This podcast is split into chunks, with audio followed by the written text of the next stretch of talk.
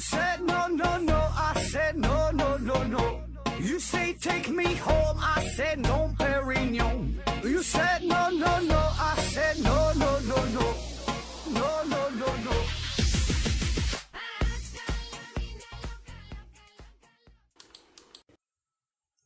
拼命探索，不计后果。欢迎您收听思考盒子。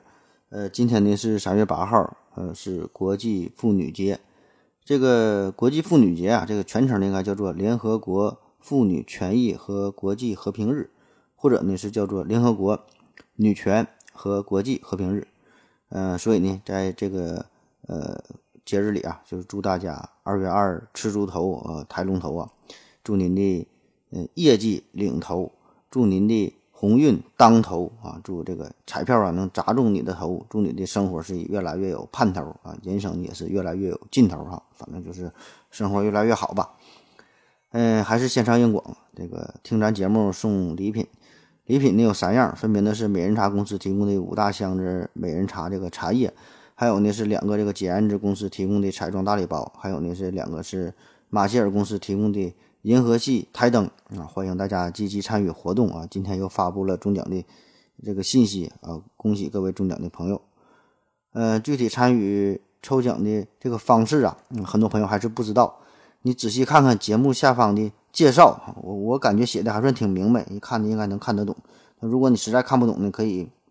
加我的微信联系我一下，我的微信是思考盒子的拼音，思思考考和和子子这个拼音的全拼啊，加我注意区区分这个平翘舌。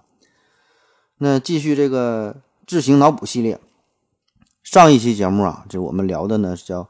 看啥都像脸。我估计呢，现在呀，呃，大家已经是有意无意的呀，就会发现，的确在自己的这个生活当中接触的、看到的这么多的形象当中，哎，有很多的东西确实就很像脸。那么，所以呢，在这时候啊，你也可以就可以向自己的朋友吹牛逼了，给他们普及一下这个背后的科学原理。顺顺便呢，给咱们这个节目呢也是打打广告啊。那今天呢，咱们还是这个自行脑补的话题，题目呢叫做“阅片无数，心中无码”。我估计很多老司机啊，一看这个题目就明白了啊。这句话，呃，完整的说法呢叫做“阅尽 A 片无数啊，心中自然无码”，或者说叫“呃，阅尽天下 A 片，心中自然无码”。哎，反正怎么说都有，这个大概的意思都一样，就是说你这个片子看的多了。呃，这样呢，就算你再看片子的时候，就是关键部位打上了马赛克，你可也可以呢，通过自行脑补，可以幻想出这个重要的器官的形象啊。当然了，这些器官都是儿童不宜的，所以呢，这个友情提示大家一下啊，如果你还是呃未满十八岁，呃，请你告诉你的父母啊，然后请在你的家长陪同之下再收听这期节目啊。当然了，呃，温馨提示一下，这个前提啊，你得是确保你的爸妈。不打你才行啊！自己这个注意人身安全。那好了，下面正式开始说这个事儿啊，咱就说说打码这个事儿，说说这个马赛克的故事。那关于这个马赛克这个事儿啊，咱先说说马赛克这个名儿，马赛克啊，这名儿怎么来的？这个呢是一个音译词啊，这个英文呢叫做 mosaic，呃，这是源于古希腊语，最开始的意思呢就是表示用一些小石子儿啊。呃，一些贝壳啊，就这些天然的材料，用这些东西把它们呢镶嵌在呃这个水泥地上啊，镶嵌在土土土的地上哈，然后呢形成了一些图案哈，作为一种艺术品。那么这种装饰的风格出现的呃非常早啊，最早呢可以追溯到古希腊的铜器时代，这个就是大约在公元前一千六百年到公元前一千年左右哈，到现在已经有三千多年的历史了。那当时呢？他们主要呢是用一些呃水磨洗过的这个鹅卵石，用它呢来进行装饰地面。当然那个时候，呃用的都是比较简单的色调，主要就是黑白这两种颜色。那虽然用的这些石子的颜色比较单调，哎，可是呢经过这个不同的组合呀、各种的搭配呀，这个黑白的对比还是比较强烈的，所以呢看起来还是有很好的这种视觉效果，非常的醒目。所以呢这在当时。呃，统统治阶级还是非常喜欢这些东西啊，就是非常的流行。那到了后来啊，就为了增加更加多元化的一些元素嘛，有人呢就开始尝试利用更小的碎石块，或者呢是自己切割，呃，这个小石块，就用的这个石块来越小，所以你拼接出的这个图案呢就是越来越细腻。那到了公元前八百年左右，公元前八百年，那这个时候呢，人们呢就已经开始会使用各种不同颜色的小石子进行铺路了，还有各种的颜色哈，看起来更加的漂亮哈，拼出不同的图案。嗯，可是呢，这个时候的这个制造啊，呃，还是相对来说是比较粗糙的，也是不成规模、不成体系，都是在民间自己呢瞎拼着玩儿。这事儿呢，直到公元前四世纪左右啊，这个古希腊人才开始拼贴拼贴这些小的鹅卵石这个技术啊，呃，是提升到了一个艺术的层面啊。就那句话怎么说来着？这这是这可以说是一项艺术啊，不仅是一项技术。哎，这个时候这个水平就不一样了。这个时候的这个造型啊，就开始出现更加精细的几何图案，更加细致的人物、动物的形象。然后呢，逐渐的这项技术呢，就开始被古罗马人学会，他们呢还进行发扬光大，就是把这个镶嵌的这个石头片啊做得更小，甚至呢可以达到呃厘米的级别。哎，这在当时来说就是非常的不容易了。所以呢，就是更加呃容易制造出细腻的图像。那看起来呢也是更加的漂亮，更加的更加的这个形象。呃，比如说啊，这个有一些庆祝众神聚会的场景，有一些呢是这个呃家庭聚会呀，呃这些描绘啊，就是一些生活的小细节呗，都可以用这个马赛克呈现出来。那咱们之前不有一个系列叫做《消失的国度》，这里边提到了一个叫庞贝古城这个地方啊，这个就是在意大利嘛。那么，在这个庞贝古城当中呢，就有一幅叫做“小心恶犬图”。小心恶犬，就当心这狗咬你呗。那么这个图呢，就是用这个马赛克所构成的。这个就是一直，呃，这个呃火山喷发之后嘛，这个就给这个庞贝古城盖下了。然后呢，现在呢出土之后就发现了这个东西啊，这个小心恶犬图，这就是马赛克啊，这也是非常宝贵的资料了。那么在这段时期，教堂的这个墙壁上啊、天花板上啊，很多哈都是利用这个马赛克的装饰。那之后呢，这个也是延续了很长的时间。后来呢，还传到了伊斯兰国家，然后呢，他们也是开始在自己的宗教的呃这个建筑当中大量的使用马赛克，可以说是借助着宗教的力量嘛，这个马赛克呢就得到了一个巨大的发展。那咱们现在用这个马赛克哈，主要的目的呢，感觉是不想让大伙呢看清楚，所以呢用马赛克。但是呢，在最开始这个马赛克出现的时候呢，这个目的啊恰恰相反。当时呢，是为了让大伙看清楚用马赛克。那你想想哈，这个是在非常非常古老的时代哈，三千多年前。那么那个时候，这这这个教徒呢，为了歌颂上帝的功绩啊，或者说是传播福音嘛，让大伙都知道这个事儿。那么呢，他们怎么办哈？就想呢，利用建筑物的这个墙壁做一个宣传，因为这个墙壁这是一个很大的面积，看起来也是非常醒目。那么怎么办哈？你你你想，就像现在这个在墙上涂鸦呀，或者是这个电子的灯箱啊、大屏幕一样，做了宣传呗。可是呢，当时呢并没有非常可靠的涂料，你画点什么东西，下点雨，两天就看不见了，不知道啥是啥。当时呢也没有特别成熟的制陶啊、烧制的这种工艺，呃，也更不可能说的烧出一整块一大面的这个墙的一个图案。或者说有人说了，你你在这个大石块上刻个字儿、刻个画，看起来不挺清楚吗？保存保存的也挺好。但是呢，这个事儿这个工作量太大了，对吧？你你刻这一个一个画得得花很长的时间，而且呢，你刻完之后呢，这个离远了看呢也是看不清楚。所以呢，就有人想出来一个办法，就是利用这个马赛克技术，就是五颜六色的这些小石块啊、小贝壳啊，你把这些东西按照自己的想法贴在墙上，然后呢做成一个拼图。这个呢，就是呃，这可以说是最早的镶嵌艺术。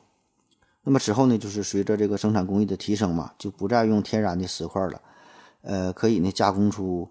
更多这个呃形状规则呀、色彩富裕多变的这个玻璃块啊、陶瓷块啊，这个原料呢就是很多了，而且呢，慢慢的也是不局限于这个教堂中的应用，开始呢，呃，扩展到普通的家庭当中。那么然后呢，这个这个马赛克哈，这个呢就进入到了拜占庭时期。拜占庭时期，这个大约就是公元四五百年左右，就有这个时间。那么这个时候可以说是马赛克达到了巅峰的状态。在意大利呢，出现了一个叫做拉芬纳的地方，号称是马赛克之都啊。据说这个地方每间房子里都有马赛克的装饰。这事儿真假咱就不知道了啊，咱咱也没去过，反正这么说的。那么如果你去意大利旅游的话哈，可以看一看，确实啊，有很多的。呃，这个古建筑都是完好的保存下来，里边呢都有这个马赛克的形象。那么这个时候呢，这个拜占庭帝国还把马赛克这项技术与东方的珐琅相组合。珐琅啊，珐琅不是说剪头的地方，珐琅啊，这是呃，这咱一种这个烧制加工的工艺，就是什么石英啊、长石啊、硝石啊这些东西，然后加上铅锡这氧化物啊，烧制而成，然后呢涂在这个铜的或者是呃银质的这个器物上边，然后呢再再烧制一下，结果呢就能够形成不同颜色的这种釉质的表面。那这个东西呢，它有两个非常明显的好处，一个呢就是这个色彩呀非常的丰富哈，你有很多的选择，更加的富于变化，看起来也是更加的绚丽，更加的耀眼。另一个方面呢，这个优势呢就是它这个表面十分的坚硬哈，非常的耐造。哎，这个呢就是很好的马赛克的一种原料了。那么无论是装饰天花板呐、墙面啊，还是地面啊，就是磨起来啊，这是非常耐磨哈，非常耐用啊，看起来也是很好看。嗯，现在呢，就是留下来比较有名的，比如说这个拜占庭，呃，这个马赛克的基督的图案哈，典型的有这个基督受洗于约旦河，还有这个善良的牧羊人哈，这个名儿，呃，一直呢都是保存到现在哈，正经好东西，保存的很好。那同样呢，在这段时期，这个马赛克呢也是大力的推广发展，这个事儿呢也是与宗教的发展密切相关。呃，说来话长哈，咱就极简的说一下。就是起初啊，这个基督教的教徒们呢，他们呢是以这个耶路撒冷为中心，开始向四波四周的这些区域呢开始传播啊，开始传教，就发展下线呗。那么这些教徒有一天，他们就来到了古罗马，但是呢，万万没想到哈，他们呢受到了古罗马人的迫害，因为那个时候这个古罗马帝国非常的强大，他不可能听你们外来的几个人一通瞎逼逼哈，宣传你们的教义。所以呢，这些这些教徒没有办法嘛，他们呢只能是。呃，躲在一些秘密的地下室啊，一些非常黑暗的这些通道当中啊，进行聚会啊，发布精神。那么，怎么能传播这个事儿？当时这些民众呢，大伙儿呢也都不认识字儿，也不知道你说啥，也听不懂。那么这些教徒，你天天讲同样的内容啊，自己也不爱讲，也挺累，也挺无聊的。所以呢，哎，就想到了一个办法，也是利用这个马赛克，就是在这个地下室的墙上，可以描绘出呃耶稣基督的一些故事啊。然后呢，就用这个玻璃马赛克的这些这这些东西啊，制作了大量的壁画。所以呢，这个事儿呢，哎，大伙儿一看很醒目哈，很便于理解，就可以用这个就是传播他们的教义哈，宣传基督教。那么这种情况呢，一直是到了呃君士坦丁大帝的时代，这个基督教呢才变得合法化，并且呢是受到了君士坦丁大帝的一个呃大力的宣扬。现在呀，就在这个君士坦丁堡的教堂啊，也叫做拜拜占庭哈，也就是今天的这个伊斯坦布尔，就是在这个教堂当中呢，也有很多利用马赛克来装饰的形象，而且呢，使用的这个色彩也是越来越艳丽，可以说是把这个马赛克的艺术啊发挥到了极致。你有兴趣，现在可以直接在网上随便搜索一下这个拜占庭教堂，看看这个内部装饰图，你放大了一看哈，里边呢保证会有这个马赛克的。形象，所以呢，在历史上，这个拜占庭时期呢，也几乎与马赛克这个词儿画上了等号。那在此之后啊，这个马赛克的使用就开始逐渐的走向了全世界，马赛克的风格也是受到了全世界人民的认可。就是人们用石头啊、玻璃啊、呃陶瓷啊，反正这些原材料呗，就排列出各种几何图案。呃，内容呢包括人物的形象啊，呃，宗教的故事啊。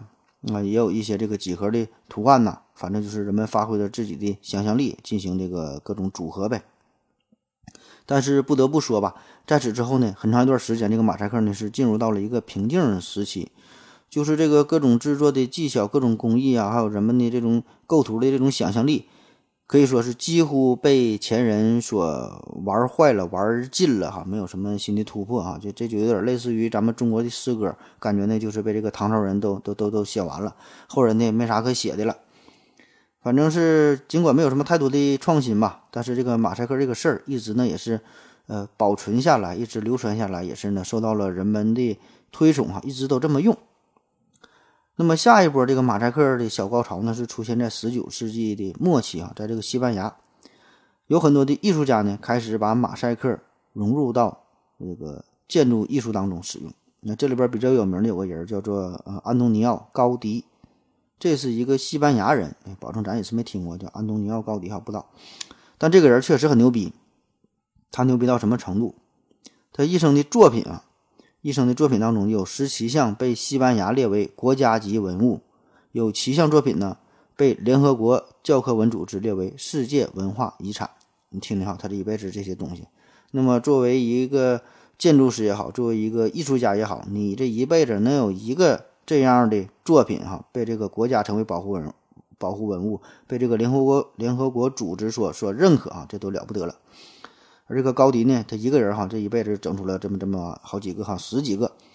那他就有一个非常有代表性的作品，就和这个马赛克有关，叫做呃巴塞罗那的巴塞罗那的古埃尔公园。呃，这里边呢就是应用到了许多马赛克的元素，号称呢是强有力的呃抽象强有力的把这个抽象力在建筑艺术当中淋漓尽致地表现出来，把这个马赛克艺术。呃，结合应用于迂回弯曲的建筑建筑构物之中啊，这听不懂啥意思，反正说是体现了这个马赛克的一些细节、一些特性吧。反正呢是在这个十九世纪之后，这个马赛克呢就再一次的掀起了一股复苏的风潮，并且呢是影响到了整个欧洲。那么这个事儿呢也是一直是持续到持续到了现在，哎，也是如此，有很多的应用。那今天呢，这个马赛克的应用就是更为广泛了，我们接触的也是非常的多哈。就咱们在平时生活当中，呃，主要呢自己家的装修啊，这个墙面啊、地面这些装饰啊，都会有马赛克。因为这个马赛克这个东西，它这个单颗的单位面积很小嘛，一小块一小块的，色彩的种类呢也是很繁多，富于变化，所以呢就有无穷多的组合方式。那这样呢，它就可以把这个设计师关于造型的各种想法啊，各种设计的。灵感这些东西都可以淋漓尽致地表现出来。那么在宾馆呐、酒店呐、酒吧呀、车站呐、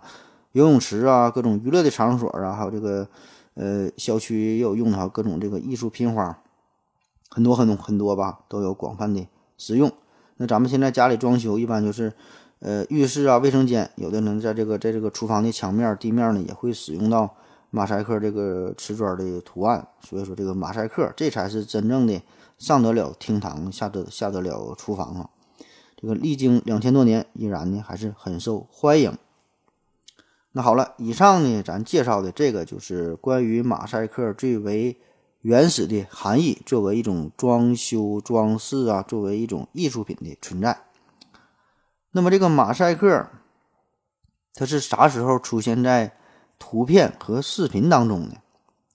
那为啥它能从一种这个装修装饰的风格应用到图像的处理呢？哈，这个事儿啊，这事儿说起来呢，其实并不长，到现在呢，也就是只有一百多年的历史。这是在呢十九世纪末二十世纪初这个时候，这个时候呢是电影开始逐渐的普及，那可以用一种这个全新的方式观看动态的影像啊电影哈，所以呢给人们带来了一个全新的一种突破，一种感受。可是呢，随之而来呢，就产生了一个问题，就是说这个这个电影当中啊，总会呢出现一些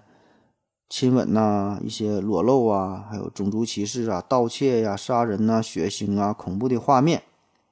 那这些镜头自然呢是不适合在公开的情况下发行，所以呢，呃，也就出现了一些什么电影审查委员会啊，出现了一些法律法规来约束这个事儿。那比如说，这个英美国家有这个电影分级制度啊，这个美国是什么 G 呀、呃 PG、R、NC 啊等等这些这个等级，有一些小孩不能看。还有咱现在说这个三级片儿，一说三级片儿也是感觉很色情，也是这个道理，也是一种分级嘛。这是香港的分级制度，一二三级。呃，三级不仅是说是色情片儿，还有一些暴力呀、一些爆粗口、骂人呐，这这个片子也是归为三级片儿，呃，就是小孩儿不太适合看。但是呢，当时的这个分级制度是有了，但是处理的办法，呃，那个还是非常有限哈。就是怎么处理这些不太适合的这些镜头呢？这个做法就是比较简单粗暴了，就直接给呃这个剪了哈，直接给删掉。所以呢，这样马上也是带来了另外一个问题，就是这个影片的连贯性会差一些，对吧？因为中间都给删了，你不让看了，所以呢就得是靠自行脑补。那么这种情况呢，直到上世纪七十年代才有所改变，就是出现了数字视频的特效技术，啊，就是说让这个影片的后期编辑啊有了更多的可能性，有了更多的一个处理。那么这个时候呢，就开始流行一种这个数码数码的影像技术，嗯，啥呢？就是把原来非常清晰的画面加工成一个一个方块像素，你就让你看的不那么清晰，就有点像咱小时候玩的这个游戏机呀，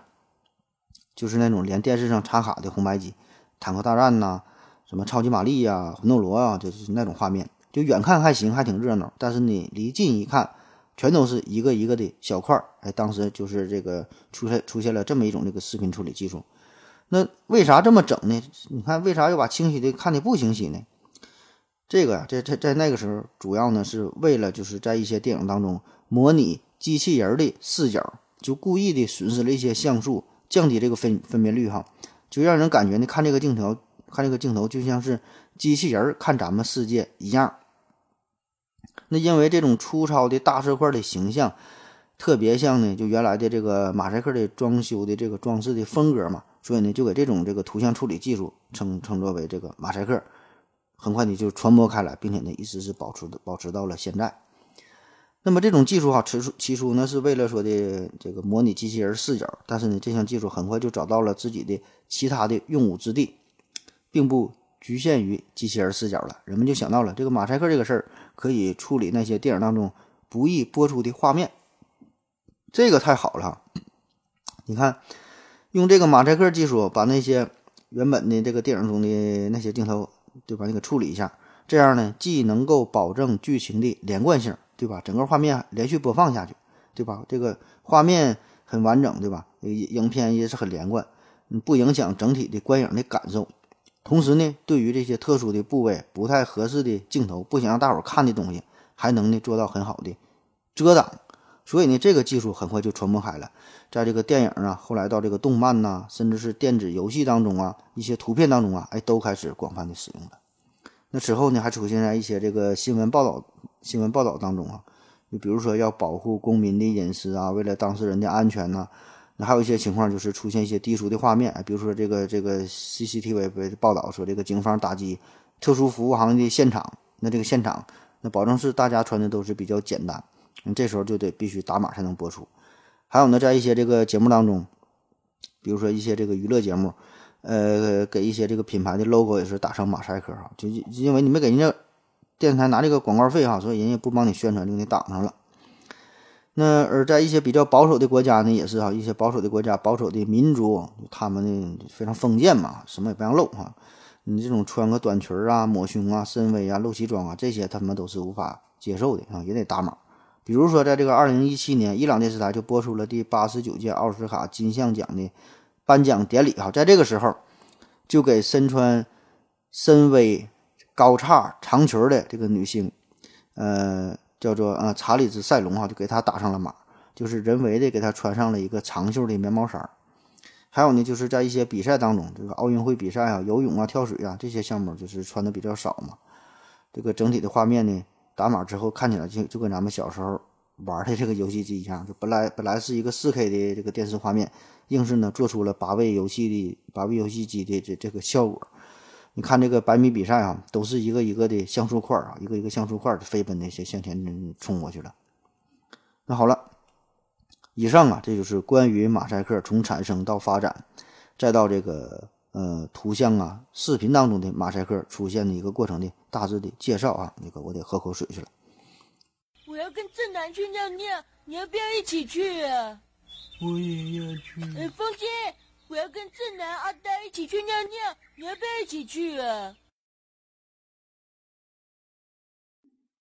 嗯，好了，喝了口水回来，咱们继续聊啊。嗯，下面呢，咱们就说说与咱们生活息息相关的一些事儿啊，就是和这马赛克有关的，生活当中能够遇到的。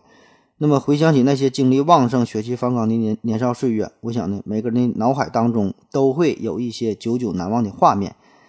也会呢，呃。有那种许多无数的马赛克遮掩住的最最重要的、最最神秘的部位。那么，在许多个如饥似渴、迫不及待的夜晚呢，一个个祖国的花朵就面对着满屏的像素块，充满了好奇的情绪，充满了未知的欲望。可是呢，每每呢，总是在这个最关键的时刻呀，却无法欣赏到真正的美丽，无法体验这种原始的馈赠。所以呢，很多朋友就非常的好奇。到底是哪个傻逼发明了马赛克？你发明它干啥？那我们能不能把这个马赛克给消除呢？可以说啊，这个马赛克这就是我我们这个屌丝啊，我们宅男们的一个死敌，也是我们想要窥探真实世界无情的枷锁啊，更是人类文明进步的绊脚石。还有点编不下去了，反正就是说这个马赛克这个玩意，简直就与人类追求真相的精神背道而驰。你的这一小步，是人类倒退的一大步。那么我们到底能不能把这个马赛克给破解掉，把它给消除掉呢？答案就是两个字儿，很难。三个字儿啊，几乎不太可能。咱们现在在网络上看的图片呢，分为两大类，这稍微说一下。呃，一个呢叫做矢量图片呢，一个一个呢叫做位图哈。矢量图片就是星矢的矢，就咱们用右眼来看这个图啊，本质看起来差不多，可是这个这个本质上呢是是不一样哈。简单说一下，这个矢量图片呢，它是在这个数学定义上生成的一系列的这个线所形成的图形。或者说呢，它是由一系列直线和曲线来描述的图形，这啥意思啊？就比如说，矢量图片上它的这一个圆，并不是一个圆儿啊，它是给出一个圆的方程，然后呢，根据这个方程，根据这个这个公式，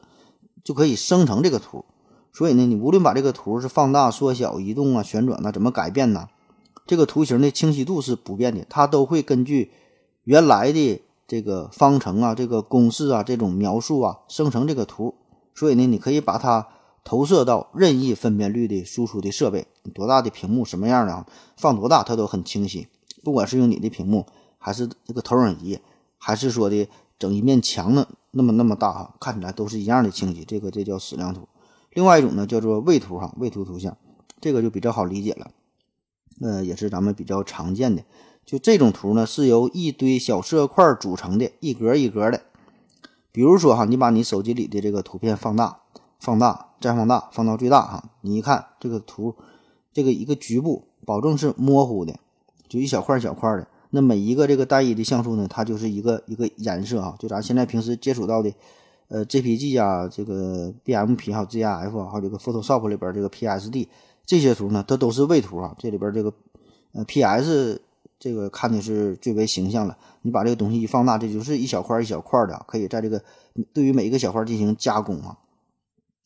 而这个矢量图，这个就是相对比较少见了，一般都是相对专业的，一般就 logo 设计当中呢用的比较多。因为这个 logo 设计，呃，放大缩小啊，这个变化比较多哈，一定要保持清晰度哈。这个一般用这个矢量图。行了，了解这么多呢就足够了。那咱就说说这个马赛克能不能清除这个事儿哈。那先说说一种能够清除的，能够清除的。那比如说你在一些成人网站，作为一个免费的会员，就是没没开通会员的时候，你看到的这个图呢，很多呢都是打码的图片，不让你看。那么你办理了会员，给了钱之后，他就能让你看这些高清的图片啊，就就就不打码了。那么这种打码技术呢，就有点类似于在原有的照片之上加了一层毛玻璃，给它挡上了。你花钱呢，就是把这块玻璃给拿走了，你看的就清楚了哈，就相当于破解了马赛克。或者呢是通过一些这个加密算法，呃，就是破解之后，把这个原图像呢，呃，解密了就看到了，嗯，就可以还原出这个原来的这个这个图片哈。但是呢，这种打码、什么解码、这种解密啊，这个并不是传统的对于马赛克的加工与解码的方式哈，这也不是咱们今天要讨论的重点啊，不，咱就不说这事儿了。那怎么解码哈？咱得就得想弄清怎么解码，咱就得先说说怎么往上打的码，就是经典的。给这个图像啊打码加上马赛克的方式，并不是说在原有的图片上加一层模板，放一层毛玻璃，然后看起来模糊哈，不是这么回事儿。它呢是基于各种不同的算法，然后呢形成干扰色素。注意哈，这里说的这个打码基本都是针对于这个位图图像哈，就是咱说的第二种位图图像，对于它进行操作的，就是这个一个一个小色块哈组成这种图像。那怎么打码？嗯，多的咱就不说了。举一个最简单的例子，就比如说有一张图，这个图呢由一万个像素块组成，哈，它是横竖都是一百，一百乘一百的这么一个图像，一万个像素块。那么呢，我们就可以把这个一百乘一百的图像分成一百个区域，分成一百个区域。那每一个区域都是十乘十这么大小。然后呢，这一百个区域，我们都选取它的左上角的这个色块。来代替这一区域的颜色，就是原来这个十乘十的这个区域哈，很多种颜色，现在就变成了一种颜色，这个颜色都是它自己左上角这个颜色，你可以自行脑补一下这个过程。这个时候呢，就就就生成了马赛克。所以说，这个生成马赛克的图像哈，这个过程哈，你几乎是嗯不可逆的一个一个运算。那再举一个就是不太恰当的例子啊，你可以想一下，比如说一三五七九这五个数，平均数呢是五，然后我告诉你说有五个数，它的平均数是五，那么求这五个数分别是多少？那你觉得你能猜对这五个数吗？对吧？你能给出无数种答案哈，很难就跟原来的这个相匹配。所以说，你想还原马赛克这个事儿哈，着实是不太容易，因为这个马赛克的生成的原理就是一种信息的丢失，就是你从多往少了整，你好整可以加工；你从少往多了整。你想恢复成原样，那几乎就是不可能的。所以呢，这个实际的情况呢，就是这个呃，这个像素啊，咱看这个图啊，你更为的复杂嘛。这个图像很复杂，里边的这个色素块非常多，而且这个色彩也是非常多啊。嗯，就比如说在这个 RGB 这个色彩模式，总共呢有一六七七七二幺六这么多种的颜色，所以呢，每一个色素块呢，理论上呢都有幺六七七七二幺六种的可能性。注意啊，这就是说的是每一个色素块就有这么多的可能性，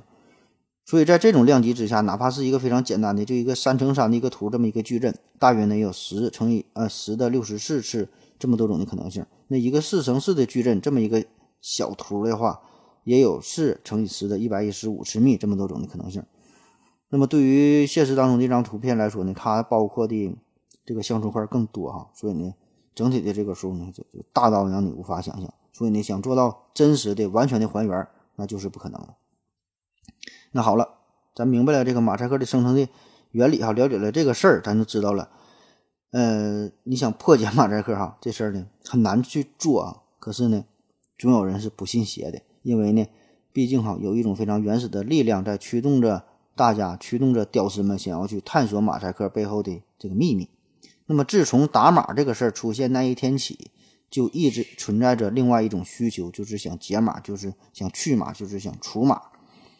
那么人类呢，都普遍存在一种非常贱的心理，就是说你越不让看啥，就越想看啥；你越不让干啥，就越想干啥。虽然是你可能并不是真正喜欢这个事儿，但就是好奇嘛。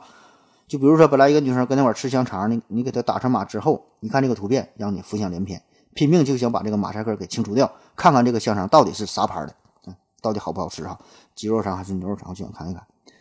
那么在上世纪的八九十年代，这个时候呢，呃，就出现了这个呃马赛克的清除的技术啊，在一些男性杂志上啊，这个你懂的哈。一些男性杂志上就是声称出现了马赛克清除机的广告啊，当然这个效果是很不理想了，只能说是驾驶的瘦瘦。那么中间呢，又是经历了一些的发展吧，呃，但是基本的原理吧，嗯，大多呢都是。基于参考周围的色彩信息，这个稍微懂 PS 的人，你这么做过这个都知道，就是它有个印章功能嘛，差差不多就是这个意思。可以说就是就地取材啊，就旁边取材，就是模仿旁边的图案。那么这种拙劣的做法吧，对于一些特殊算法生成的马赛克的图像，比如说一些中值、均值啊、高值啊等等这些方法进行补全，或者是一些这个图案。它本身呢就是一种渐变的效果，那么呢，你通过从临近的其他部位取色进行补全哈，形成的这个新的图案还原的图案呢，还能说是凑合，嗯，或者说是有一些图案很有规律嘛，那么利用一些特定的算法找出一些规律进行还原，呃，就建模怎么操作呀？这个就还能还行，还算是凑合。可是对于绝大多数的照片哈，就比如说你用 PS 这种技术，就是把这个像素拉开嘛，然后填上这个空缺的。这这个像素哈，这种机械的非常原始的笨拙的办法，最后的结果可想而知啊，当然是很不清晰、很不理想，更无法满足咱们屌丝的这种需求哈，整不好呢还得造成这个功能性的阳痿，所以呢就有人有更高的、更高的追求、更高的想法啊，就想把这个破解。那有没有什么更好的办法呢？能把这个马赛克消除呢？办法呢还真就有啊，效果呢还真就不错。怎么办的呢？其实就是咱们今天的题目，叫做“阅尽天下一篇，心中自然无码”。当然，这个看片者并不再是我们这些懵懂的少年，而是机器人儿，好像机器人看片儿。呃，而且这个事儿啊，这很多公司都在研究这个事儿啊。这里边做的最好的就是这个谷歌，咱就说说它的这个技术很有代表性。这个谷歌呀，就推出了一项全新的技术，叫做 Rapid and Accurate Image Super Resolution。缩写呢就是 RAISR，意思呢就是快速、精确的超分辨率技术。嗯，这这咋说呢？哈，我举个例子，你看咱们现在都知道这个阿法狗下围棋这个事儿哈，就把全世界的人都给都给赢了，就是全世界厉害的人都给赢了。就是阿法狗下棋，这个阿法狗就是谷歌公司研发出来的哈，就它它旗下叫呃 DeepMind 哈，就是深入学习这个事儿哈，大伙儿呢估计也都听过。那啥叫深入学习呢？三两句话呀，很难说清楚，咱领悟一下精神就行。大概的意思就是说，让这个电脑不断的学习，不断的锻炼。你下棋这事儿，就是把全天下的棋谱都看一遍，并且自己反复跟反复的跟自己下锻炼，然后呢，还能随时的调取出来需要的这个棋谱的信息。所以呢，无论你你就跟他下棋，无论你是用什么奇葩、什么变态的开局啊，什么胡乱、什么罕见的章法啊，甚至你是随机下几个子儿啊，摆出一个造型啊，你自己以为这个是很奇葩，但是你在机器人的眼里，他呢一定会看过类似的情景，并且呢能够算出对自己最有利的一个落落子的这个这个地方哈。这个呢就是这个阿法狗的做法。那么这个谷歌的它它的这个马赛克还原技术怎么做的呢？道理呢也是差不多，就是先让这个机器人啊看片儿啊，尽可能收集全世界的各种资源哈，就是不管是哪的哈，就把全世界这些小片呢都整来，这个日韩的、欧美的、港台的、有码无码的各种什么制服啊、黑丝啊，就不管什么系列了，就越多越好，全看啊，全看。当然，这个 AI 这它人工智能这东西看片的速度非常快了，嗯，估计这些东西这些资源要是让咱们普通老百姓看的话，三生三世你也看不完，叫做五生也有涯哈，知也无涯，你这个人生是非常短暂的，这片儿是看不完的。所以呢，对于咱们来说，这个事儿是不敢想象。但是电脑它厉害，他就没日没夜的看啊，不吃饭不睡觉，就是为了学习，就是看片儿，嗯，看得很快，而且呢，人家还能做到。心中是波澜不惊，也没有什么绝对不应期。就看完一部，马上还能看下一部，中间呢也没有休息的时间。而且呢，看片呢还能是完完全全从头到尾，连字幕、演员表一个字不差的都看一遍。咱不行哈，看看就就想快进了。那好了，这个 AI 看完片之后就积累了大量的这这个资源嘛，然后呢，它就可以从中呢进行一些分析啊，进行一些整理，找出一些规律，嗯，就就计算嘛，对吧？然后呢，就可以进行脑补了。那么再次他看片遇到马赛克的时候，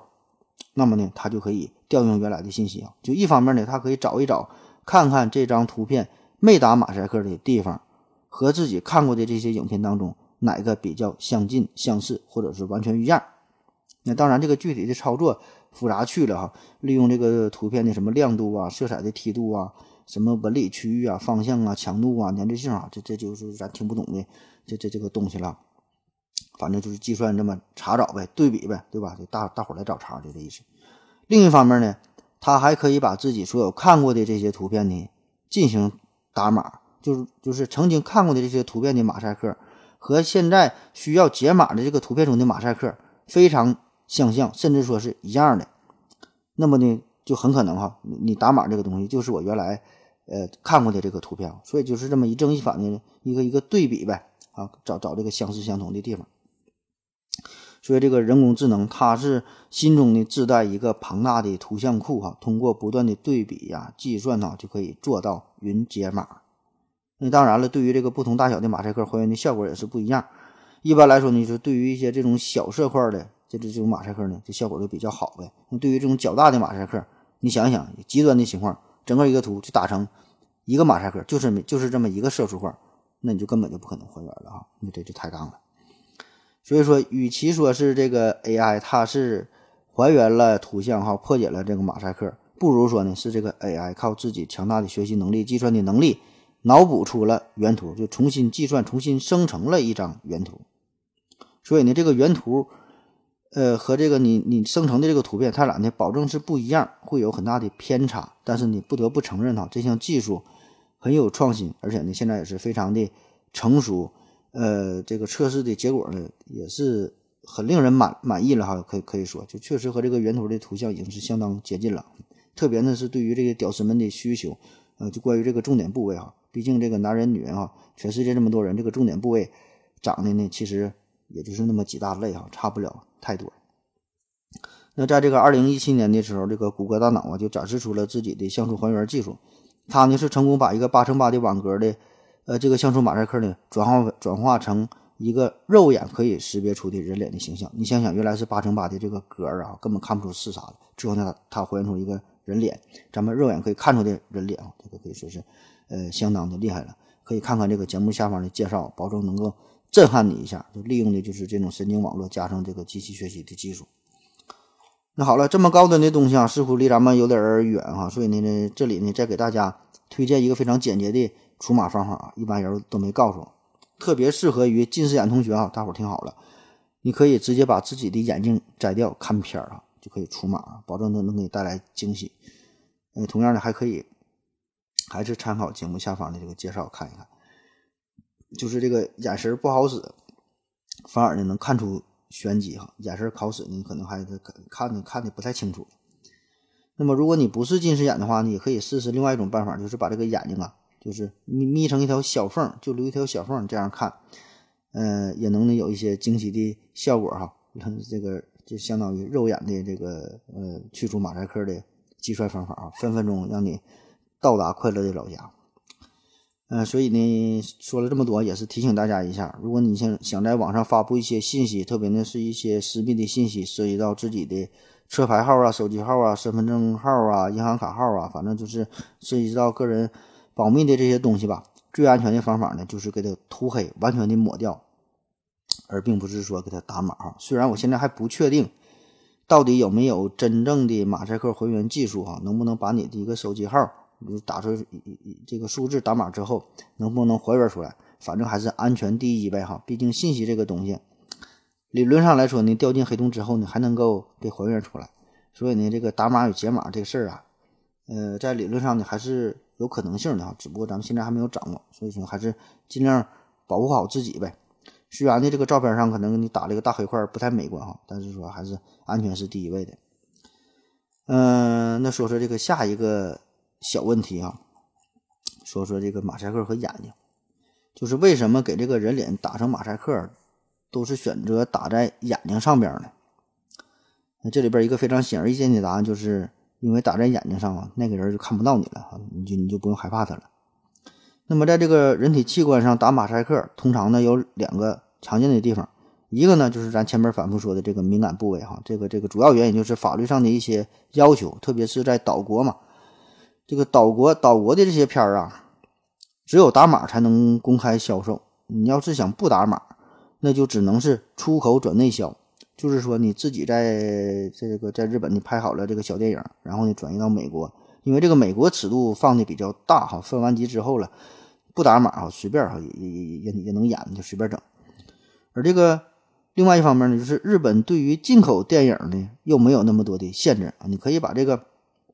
这个这个电影呢，小电影哈，可以从国外进行引进，这身份就不一样了。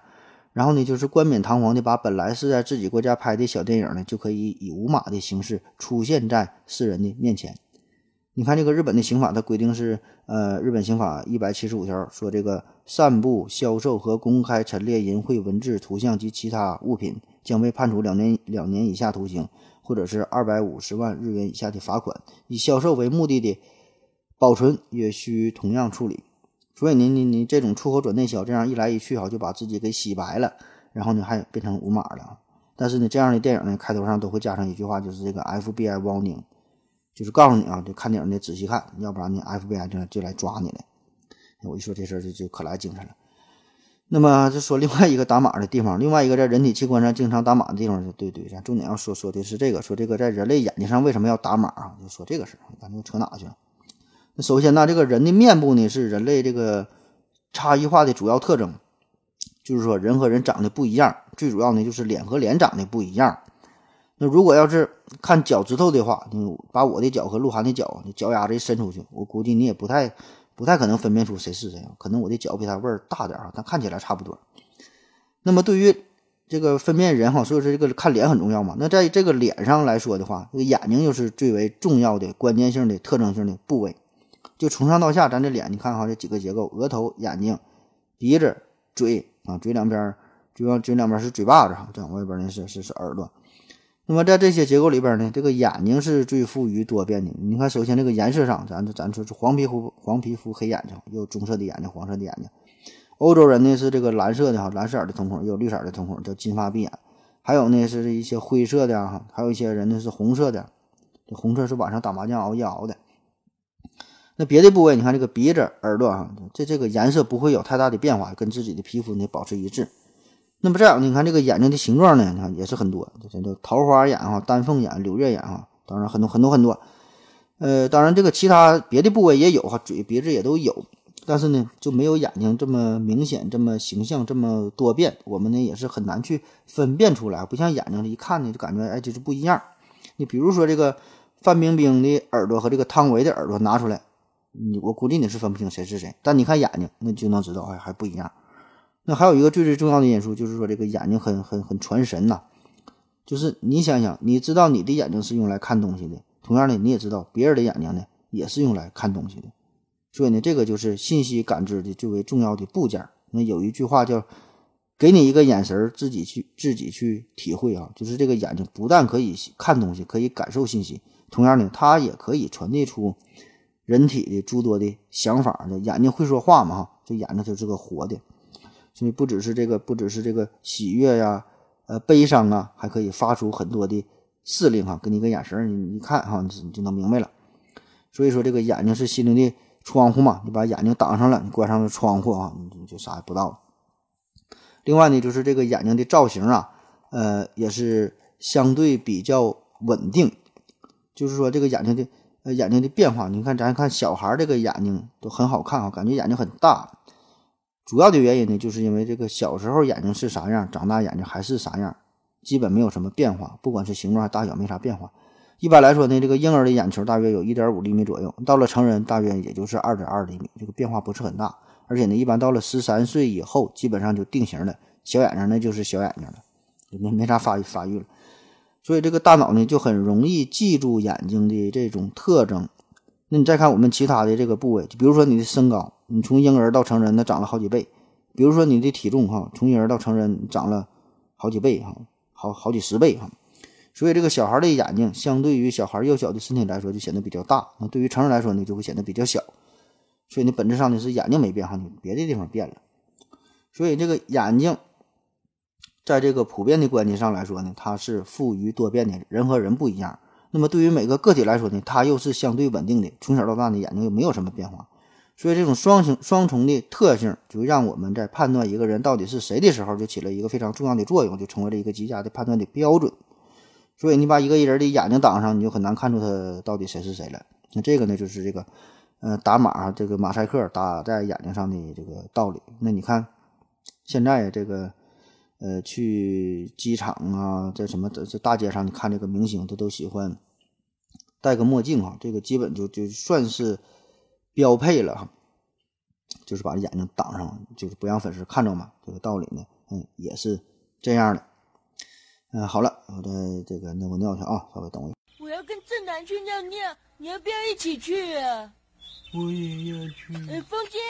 我要跟正南、阿呆一起去尿尿，你要不要一起去啊？嗯，好了，那个尿个尿个尿回来啊，咱继续聊。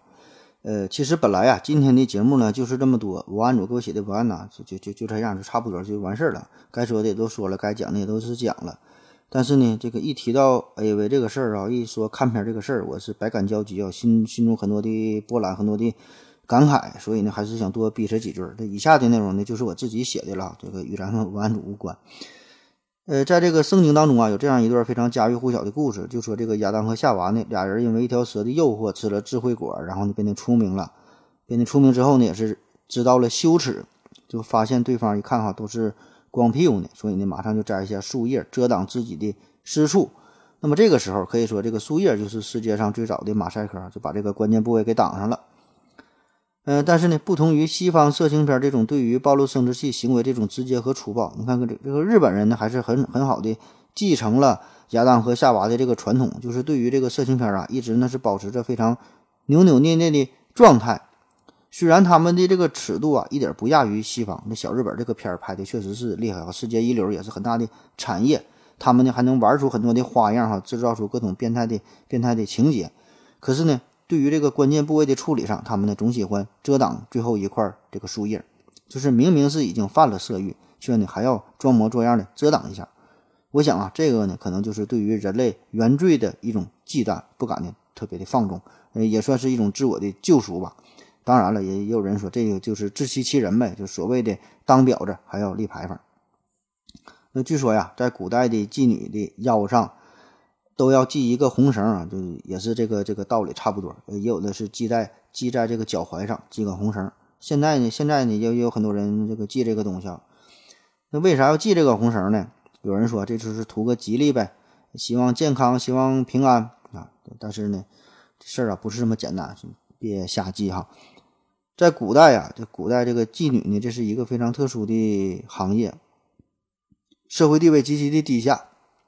往往呢得不到人们的尊重啊。可是呢，无论他地位怎么低下，别人怎么瞧不起他，但是呢，他仍然是一个人呐，对吧？他有最起码的尊严，他呢也是有感情的。虽然呢是出卖了肉体哈，但是呢还是想保持着自己一份孤傲的灵魂。那他们呢也是只是由于一些特殊的情况哈，比如说家庭衰败了等等什么什么原因，不得不从事这份行业。所以呢，他是也是想。呃，得到人们的尊重嘛，想保持自自己的尊严，所以无论如何呢，他还会在这个腰间或者是脚踝上系上这么一个红绳，就是代表着这个就是这这这个这个红线哈，就是以自己的底线嘛哈，不能突破这个红线，就是说自己呢并不是一丝不挂的，身上还保存着这么一个东西，还有这么一个线儿呢，就是这就是自己一个心中的一个想法呗，这个就是他的这个尊严一个底线呗，对吧？那么，直到这个妓妓女呢是被人赎出去之后，在真正的新婚之夜，她才会把这个红线给剪断哈，这个才是真正的坦诚相见，把自己完完全全的展示在你的面前啊，这么回事儿。所以，慢慢的呢，这个举动呢，就是成为了古代妓女行业之间的，呃，业内的一个一个一个风俗吧。后来呢，就被其他人所学会了啊。所以这玩意儿别瞎带哈。那好了，下面呢，咱们再普及一下科学知识吧。说说打码的事儿，那么如果一部电影它把一些这个敏感的部位都经过马赛克的处理，这个就叫做打码嘛，或者叫做是油码哈。老司机呢习惯的称为叫做骑兵，骑兵啊，骑兵，骑大马的兵哈，骑兵就有码呗。另外一种呢就是没经过这种加工处理的，就所有的器官都是完完全全清清楚楚的暴露出来，这个呢就叫做无码，无码就是就是步兵嘛，步兵你自己走路嘛就没有码。那么问题来了哈。那么这个有码和无码这个字儿哈，这个码哎，到底怎么写呢？哪个码字呢？我上大学的时候呢，班里就有个女生问我这个问题，就说你看，如果这个有码和无码是一种简称，指的是马赛克的有，那么有码无码呢，就应该写作是这个大码的码，对吧？有马赛克，没有马赛克，大码的码。可是呢，平时呢，大伙儿呢确实更习惯于写成尺码的码，就是左边一个石头的石，右边加上一个码，写这个码。那这咋回事呢？哎，当时。这女同学这么一问，我还真给我问懵了哈。看片不少，那这事儿这事儿还怎么就没考虑过？我现在分析啊，可能是因为这个带石头的偏旁的这个码字呢，就是在网络上用的就是比较广嘛。你现在咱说二维码啊、验证码啊、邀请码啊、源代码啊，或者是编辑文字编辑文字的时候，这个出现了这个乱码啊。你看这个码都是十字旁的码，所以看片的时候，这个有码、无码、宝码哈。也用这个带十字旁的码，就显得更加的合群呗。就是这个好处，你看，既保持着马赛克的这个码的发音，哎，也包含了乱码的词儿的这个码，这个这个字儿哈，就是很有现代感的意味。所以慢慢的呢，就是这个带呃十字旁的码就是流传开了。那么岛国的小电影可以是出现的，可以说是出现马赛克最多的一个地方了。那么岛国的小电影也可以说是伴随着全中国每一个男性从男孩到男人一个历练、一个成熟的过程。那么由于咱们的社会文化、传统教育、家庭封建思想、保守观念啊等等很多很多的原因吧，就很多腐朽的东西还很难很难很难改变哈，很难转变。特别呢是在对于这个性这个这个问题上，大伙儿呢一直都是遮遮掩掩啊，犹抱琵琶不敢说。那前一阵呢，我就看这个。王牌对王牌啊，这综艺节目就是那个沈腾和那个王源就整那个王牌对王牌，请的呢是这个电影叫《庐山恋》的主演叫张瑜和郭凯敏。呃，这个电影是上映于一九八零年，那这个八零后、九零后，呃，可能是没太看过，可能有的人听过这个名，有的人连名都没听过，这都不重要。重点的是《庐山恋》这个电影，这是文革之后中国第一部的吻戏哈，第一部的吻戏，其实就是这个女主角轻轻的亲吻了一下男主角的脸。那这个这在当时那就了不地了，号称是中国银幕的第一吻哈，那就是这么一个亲吻的镜头，当时彩排老费劲了，排了排了排老多遍了，就这不好意思嘛，对吧？当时那个年代，那就是还是比较保守嘛。那么此后呢，是出现了这个《红高粱》这样的电影，就是一种原始欲望的宣泄哈。再再再到现在这个苹果呀、色戒呀，就有了更加激情四射的镜头，相对呢也是比较暴露。但是呢，对于那种过于暴露的镜头，还是要进行。删减的，比如说这个《武媚娘传奇》就是进行了大规模的减胸的处理。那至于像这个香港的这个《三 D 肉蒲团》哈这样的电影，就更别想公映了。现在有各种什么短视频呐，这个直播的平台，也很多都是嘛，为了为了出名，为了赚眼球嘛，就是打这种擦边球哈，就是徘徊在这个情色的边缘。但是你稍微过界，还是很容易就被咔嚓掉的哈，给你封号。嗯，但是这个东西。确实也是，就是情色吧，或者色情啊，反正就是心中这种想法吧，很难压抑得住。所以呢，结果就是对于性这个事儿呢，就是你可以偷偷的去看去做，但是呢，不能公开的讲、公开的说，更不能拿到大庭广众之下哈，放在这个阳阳光下边，放在世人的面前。那有一些心灵鸡汤就经常说嘛，就是就是说了要就要去做啊，做了呢不一定就要说。那用这句话来形容，对于性这个问题上再合适不过了。那么，这个每个少男少女在进入青春青春期之后，特别是这个男生们分泌过剩的这个荷尔蒙啊，就是无处安放了，那憋的是相当难受啊。所以怎么办呢？这个岛国的小电小电影啊，就成为了一个最佳的宣泄的渠道。我上大学那阵儿，那时候是哪年忘了，个人电脑呢还是不太普及，晚上经常出去包宿嘛。那那时候包宿也便宜，一般就是十块八块的，就相当不错了。还有五块钱的可能。当然那时候环境也是非常差，就大脑袋显示器、键盘里边一磕的全是烟灰啊，跟现在什么网咖那么没法比啊。基本上呢，你想看片呢，就得选择一个比较偏僻的、安静的小角落，灯光呢非常的昏暗。前半夜呢装模作样的玩玩游戏啊，那时候传奇啊、魔兽啊、半条命之类的。然后呢，等到后半夜呢，旁边没有人了，那开始看片如果旁边有人的话呢，哎不好意思呢，有的就得是。不敢开全屏啊，调成四四分之一屏幕大小。这边呢，再放了一个别的什么游戏，或者是别的正经的电影哈，成龙的什么的。然后后来是到了大四哈，大四大五那阵快毕业了，这个笔记本电脑才是慢慢的普及开，大伙呢可以猫在被窝里边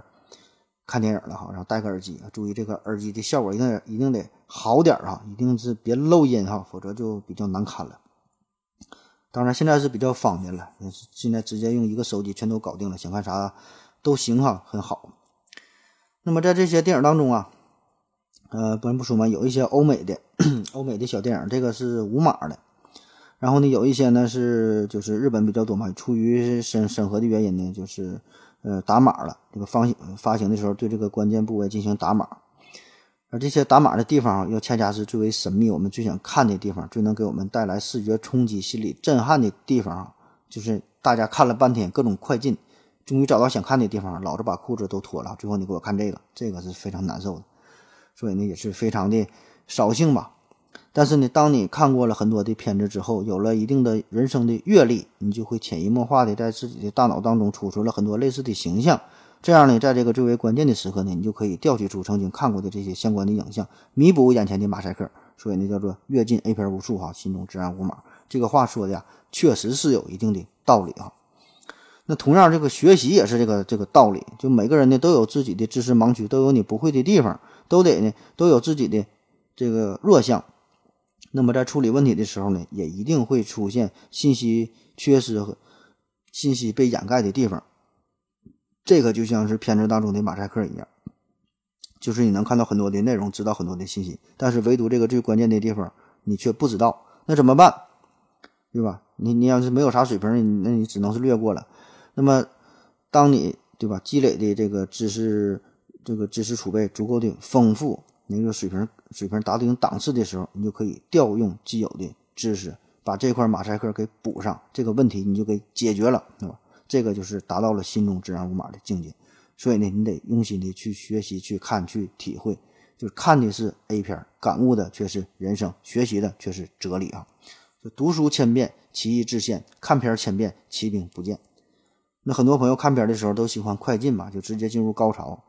匆匆的解决问题啊，然后就马上就关关关掉电脑了，根本都不知道故事的结局。看书也是喜欢走马观花，一目十行，以为自己看懂了，以为了解这故事的梗概就足够了。实际上呢，你是错过了很多真正精彩的地方，就平平淡淡才是真嘛。就很多这个世界名著哈，如果你看这个故事梗概，那三言两语几句话就说明白了，感觉也没有什么什么意思啊，这怎么就世界名著呢？你看片子也是如此，情节呢，那就更更简单了，就俩人的那么点事儿呗。所以你得坐下来慢慢的品味一下，一遍看不懂，多看几遍。你看女主角为什么她就挤挤地铁啊？为什么下班不回家还要在公司加班？你看这个本身这个看片呢，也是一一场修行的过程。啥叫成熟呢？不是说你看了几个 A 片之后呢，你就长大了啊，你就觉得自己成熟了。这个只是一个成长的开始。你得能静下心来，默默的、完整的看一部片子，从中呢学会一些道理，并把这些知识应用到以后的